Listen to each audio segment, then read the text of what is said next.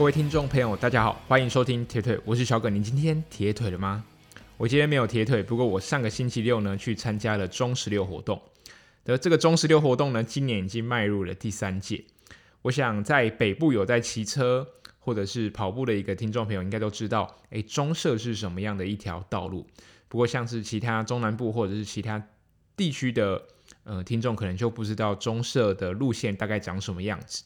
那首先呢，先来跟大家介绍，诶，中社路是什么样的一个路线？那其实呢，中社是算是台北诶最有名的单车路线之一。我想很多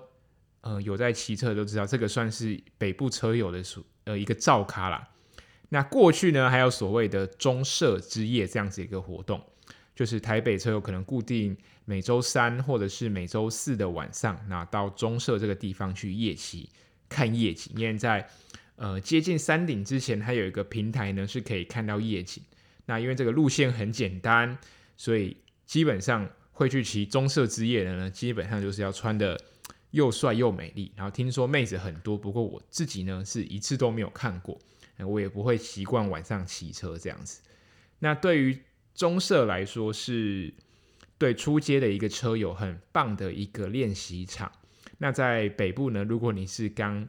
接触单车的，可能都会从河滨开始。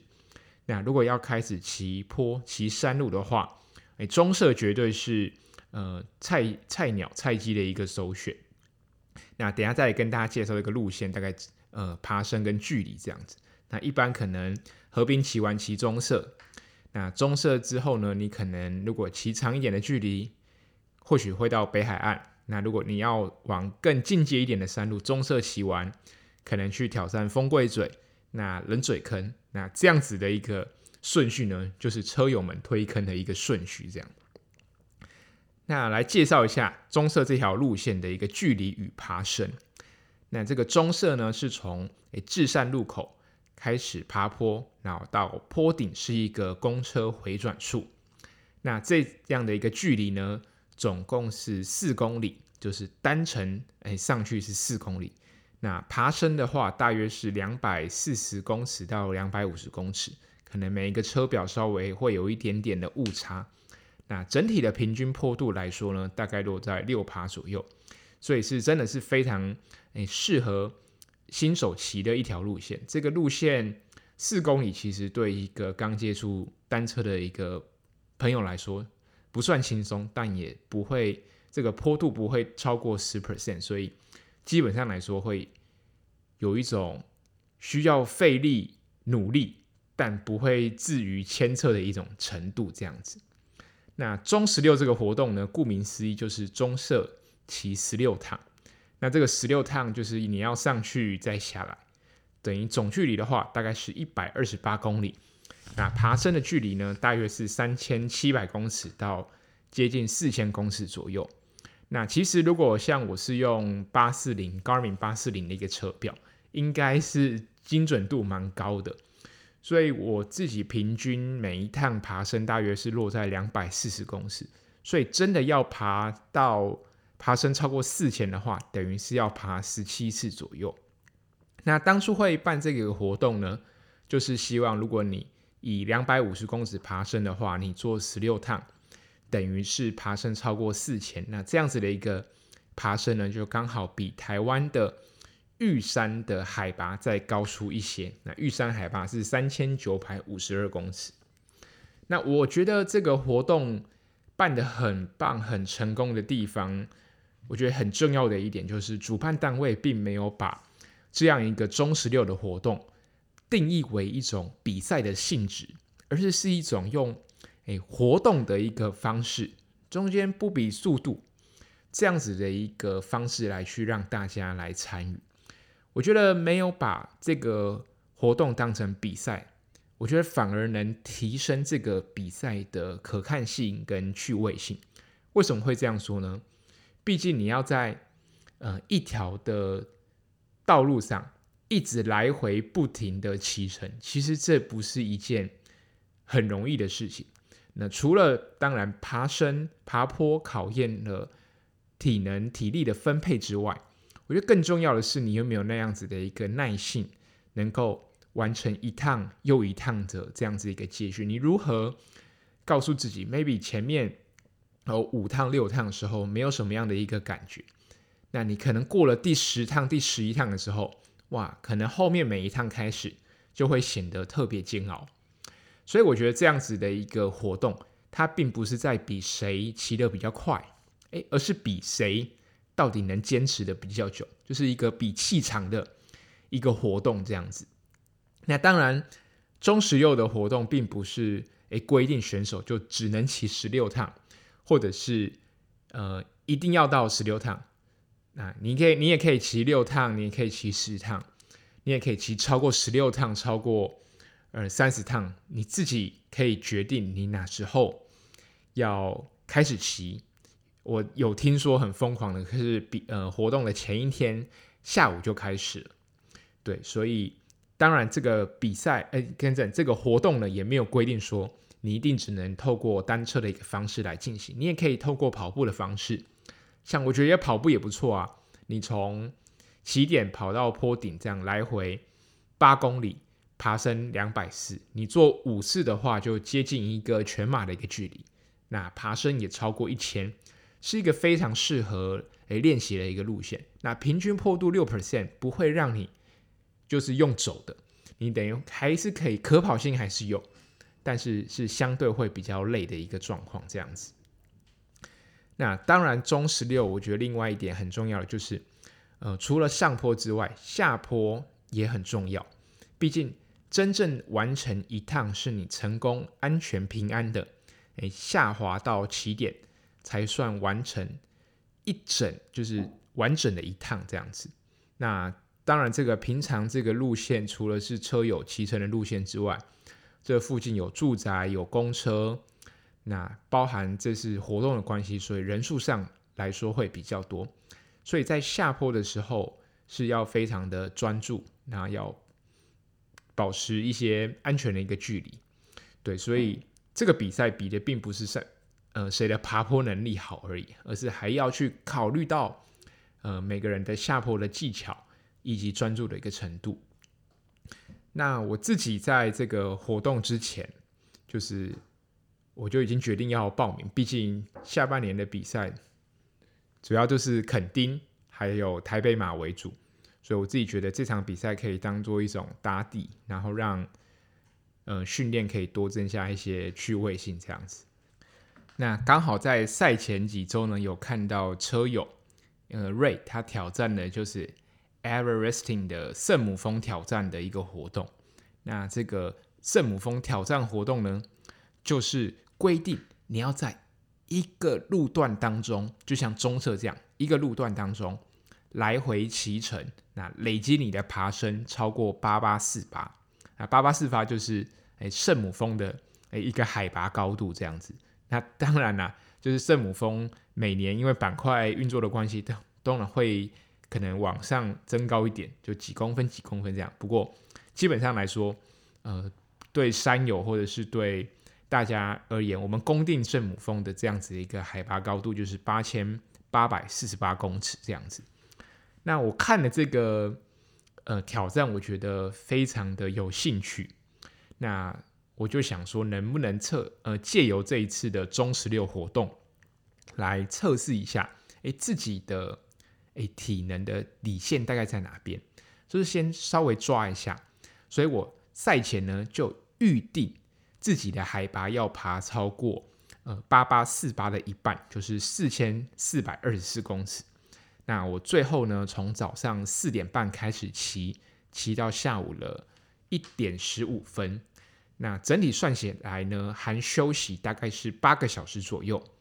所以这个八个小时左右，我总共爬升了四千五百公尺。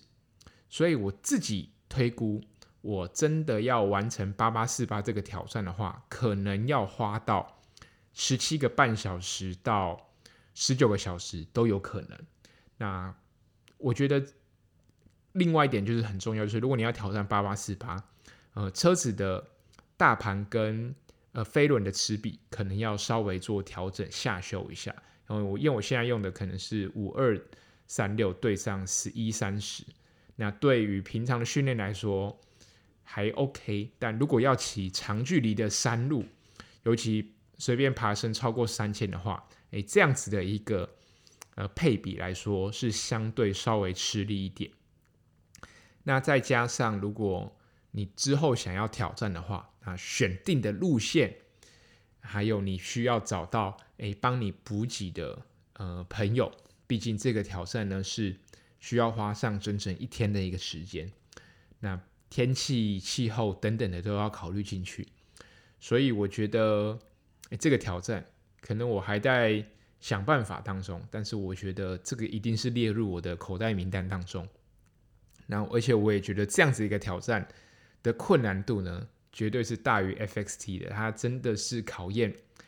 每个人的意志力，因为这是一个诶自发性的活动，它不像比赛，你比赛有一个终点，你知道大概什么时候可以结束。你比赛没有结束之前，你都基本上不会想放弃。但是这个这种自发性的活动呢，就是呃，你可能在心里某一个坎你过不去，或者是。当那个心里的恶魔跟你交战的时候，你就会很想，就是放弃他那个理智线。当你断掉的时候，你可能就说服自己下次再来。那很多时候就是要一鼓作气，所以有时候打铁要趁热，就是这样子的一个意思。那在其中十六的时候，我的策略其实我赛前没有呃特别制定什么策略，毕竟我只是就是要目标骑完呃四千四百二十四公尺这样子。那我会先抓，就是第一趟，毕竟第一趟还呃，等于是暖身还不够啦，所以你用第一趟的呃一呃一到两趟的心率跟瓦数去估算你大概呃每一趟所需要的一个时间，毕竟前面你要骑快也不容易，所以我先抓前面一到两趟的呃一些区间、一些的一些数据，然后去。往后推，就是我第三趟开始在骑的时候，有没有比第一趟来得更快，或者是更慢？这样去评估一下自己的一个体能状况。那我从第七趟开始，我就让自己规定，就是两趟之后呢，就进一次补给站。所以，嗯、我前面主要吃的固态食物有香蕉，后面吃比较算是咸的一些东西。那我在车上就放了一瓶水跟一罐能量胶，那剩下的呢就是呃进补给站这样子。对，那中十六一个令人大家就是去朝圣的一个亮点呢，就是他们的一个补给站，因为基本上你想得到的一些补给，他们绝对都弄得出来。呃，冰块、舒跑、啤酒，或者是香蕉、便当，这个都是非常非常的基本款。那可乐跟沙士呢？我觉得它给的很棒，它是用那种小瓶的，所以你不用担心你进站，你一定要把呃像一般那种便利商店卖的比较长的一长一点的那种呃气泡饮料，你可能就会喝不完。那它给的是那种比较迷你罐的，所以基本上你进补给站要喝完是没有什么问题，所以不太会浪费这样子。那甚至呢还有雪王冰淇淋可以吃。那不过雪王冰淇淋有规定啊，一人就是一球这样子。那这个一球去店里面吃可不便宜，但是比哈根达斯还要贵。所以缴了报名费来享受这个美食，你也不一定要真的要骑完，你可以单纯来诶骑车跟车友做一些交流互动，我觉得都很棒。那当然，我这次有听说有人说，就是前一天就开始骑。那甚至有些人他是用跑步的方式，有些人呢，他是先骑完车之后再转换跑这样子。所以我觉得如果这个活动一直办下去啊，哪一天有人真的十六趟都用跑的，我觉得也不要太意外这样子。那我觉得要给这个活动呃更多的鼓励是，我觉得这种在夏天就是比较难受的一个季节，那像是越野界他办的所谓的三进七星山。等等，那还有中十六这些活动，我觉得这种自发性的活动，让大家都能够在每一年都有一种期待，然后去参与跟挑战。重点是这些活动很重要的是，它可以让诶过去可能没有在接触越野，他可能只是爬山的人，他去接触了越野跑，或者是参与这样子越野界的一个活动。那中十六呢，也可以透过这样子一个活动，去让诶各个运动的呃人来做一些不同的一些交流，甚至或许有一天，嗯、大家可能就真的自发性的就是诶用跑的诶组队的方式，或者用接力的方式来去完成这个中十六的一个呃跑步的这样子的一个方式，这样子。所以我觉得这样子的一个活动，就是你可以用。在一个地方用不同的一个方式来参与是很棒的。那我想在明年我还不确定给自己什么样的一个目标，不过我还是希望能够完成所谓的一个呃圣母峰的一个挑战。好的，那节目呢，接着要聊 PTO 的这个比赛，就是 PTO 美国的公开赛。那上一集我有在节目中预测，结果发现这个名单跟比赛的结果呢，只对了一半，好险命中率还有五十 percent。那我命中的一个选手呢，有 Christian Blumenfeld，他他是男子第三名。那 Tara Nip 第一，Ashley Gentle 第二，这个都是在我猜中的一个范围这样子。好，那我们先来聊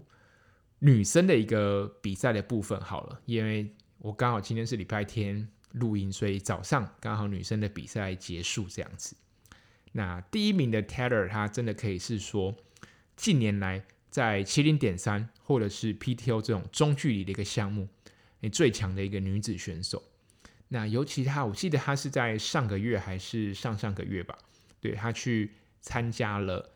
呃全美的公路车个人计时赛，她拿下了第四名。诶，虽然没有呃机会站上前三，但是以一个铁人三项的选手来说，可以在众多的公路车好手里面，在个人计时赛排名第四，代表他的个人的计时车能力是非常非常的强。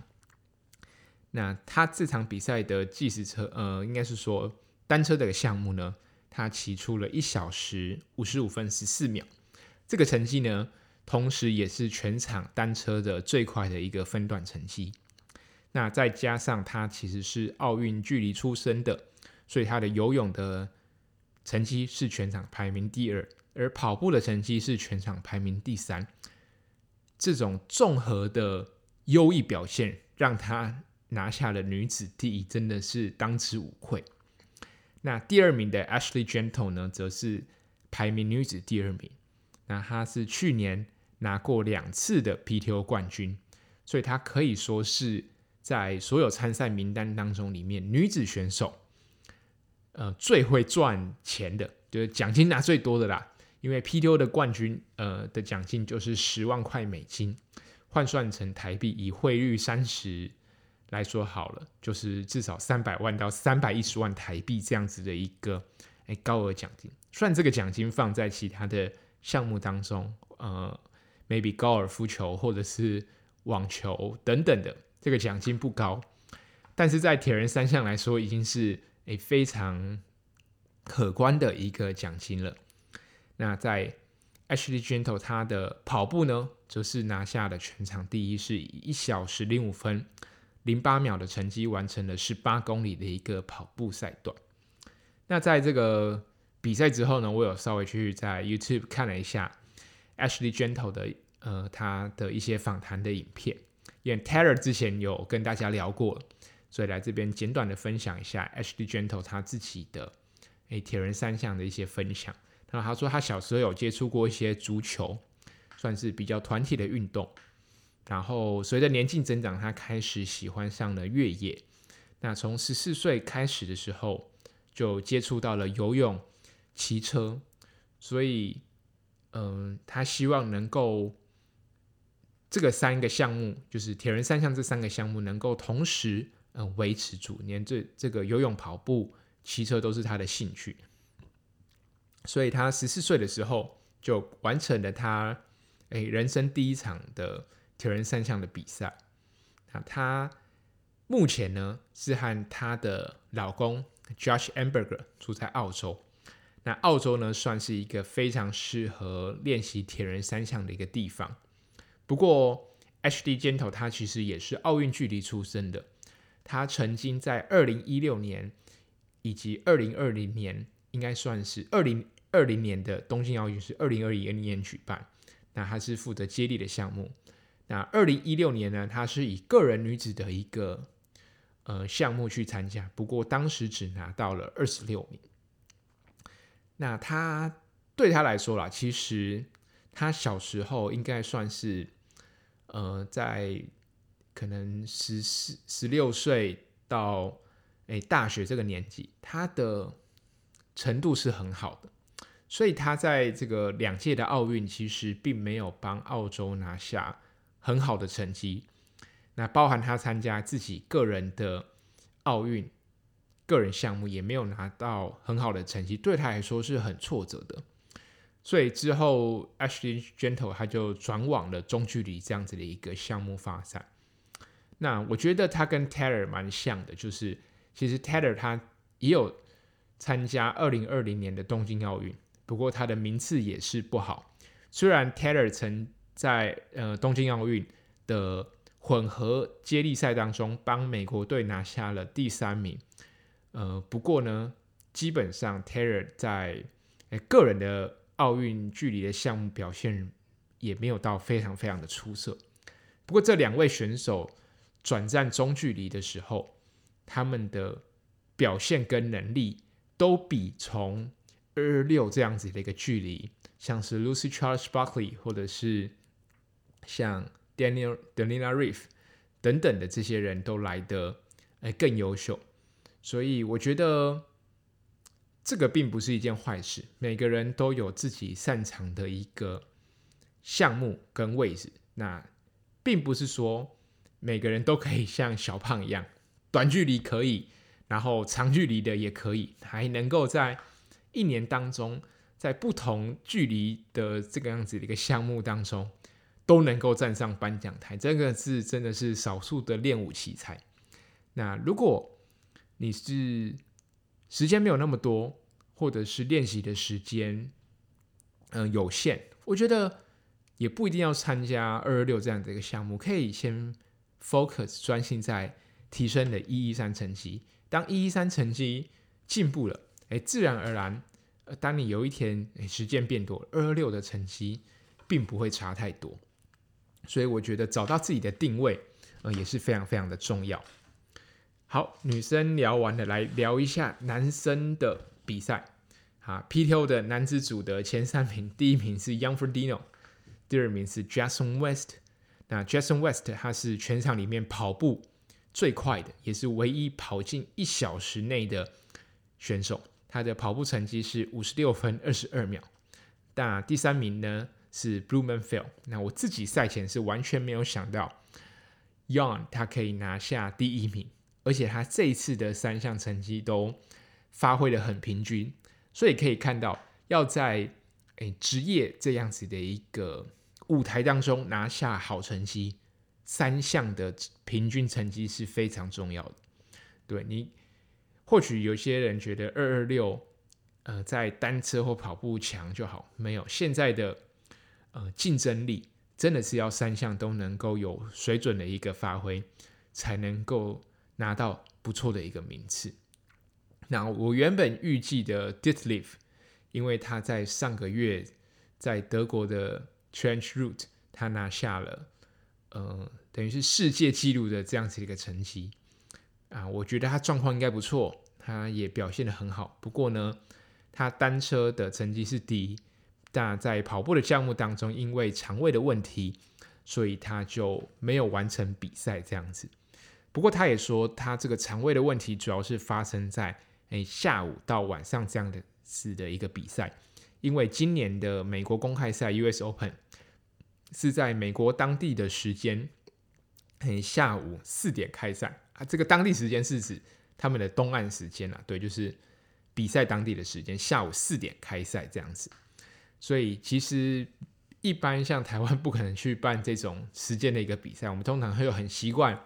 就是早上六点下水，或者是早上七点半、八点下水这样子的一个比赛。所以这样子一个肠胃问题放在晚上，对 Deeply、Did Live 来说，可能就是一个问题，也是未来如果一些 PTO 的比赛办在呃可能下午到晚上的话，它就是需要调整的。那其实说实在，前三名很厉害，但是其实如果有看转播的，或者是看呃精华片段，都会发现，其实这一次的前三名都有发生所谓的一种失误的一个状况。像第一名的 Young，他发生什么样的一个状况？因为他们这场比赛没有穿防寒衣，所以选手都是穿 Speed Suit。那结果 Young 他在出 T1 的时候，才发现他的 Speed Suit 没有脱掉。那结果他就在那个 T1 的那条线呢，就是上车线，才把就是 Speed Suit 给脱了。那第二名的 Jason West，他是在呃转换区的时候才发现他自己铁车的休息把或者那个龙头的地方没有锁紧，就他也是花了一段时间才去处理好这个样子一个问题。那 Christian Blumenfeld 他则是没有太多所谓的一些很夸张离谱的一个状况产生，不过他跑步发生了一个抽筋的问题。那这个问题在去年的呃 Canada 的 PTO 也有发生过，所以其实从他们三个人的一个表现可以发。看得出来，就是 PTO 这个比赛确实是非常高张力的一场比赛。那我想职业选手都有可能发生失误。那我觉得铁人赛事是一个以中长距离来说，它就是一个时间比较长。那当时间长、距离比较长的一个比赛过程当中，很多时候就是在比谁犯的错比较少。当犯的错越少，相对的你就有诶更多的。机会拿下一个不错的一个成绩。那对于分龄组的听众朋友来说，其实，在比赛中失误是很正常的。那如何在比赛之前能够模拟比赛的一个进行？那或者是说，在比赛的过程中，当真的发生失误的时候，如何来去弥补这样子的一个过错？哎，其实也是我们要学习的一个课题。好，那其实。接下来从八月份到九月，还有一连串大大小小的比赛，像是八月二十号的有 PTO 新加坡的比赛，那八月二十七号呢有 Ironman 七零点三的世界锦标赛，同时九月有 Ironman 尼斯的男子世界锦标赛，以及九月二十四号的柏林马拉松。所以接下来其实从八月开始，呃，等于是铁人赛季又会。呃，当进入秋天的时候，也会慢慢呃减少。那九月开始呢，就会有一连串的马拉松的活动开始在如火如荼的展开当中。好的，接今天的节目就分享到这边。如果喜欢我的频道，欢迎给我一些小额赞助，给我一些支持。或者如果你有什么话想跟我说，也欢迎到就是我的 Apple Podcast 底下给我留言。我发现应该很久。好像那个留言都很久没有更新了，如果可以的话，其实也欢迎大家来跟我互动。好，今天节目就到这边，我们下一期再见喽，拜拜。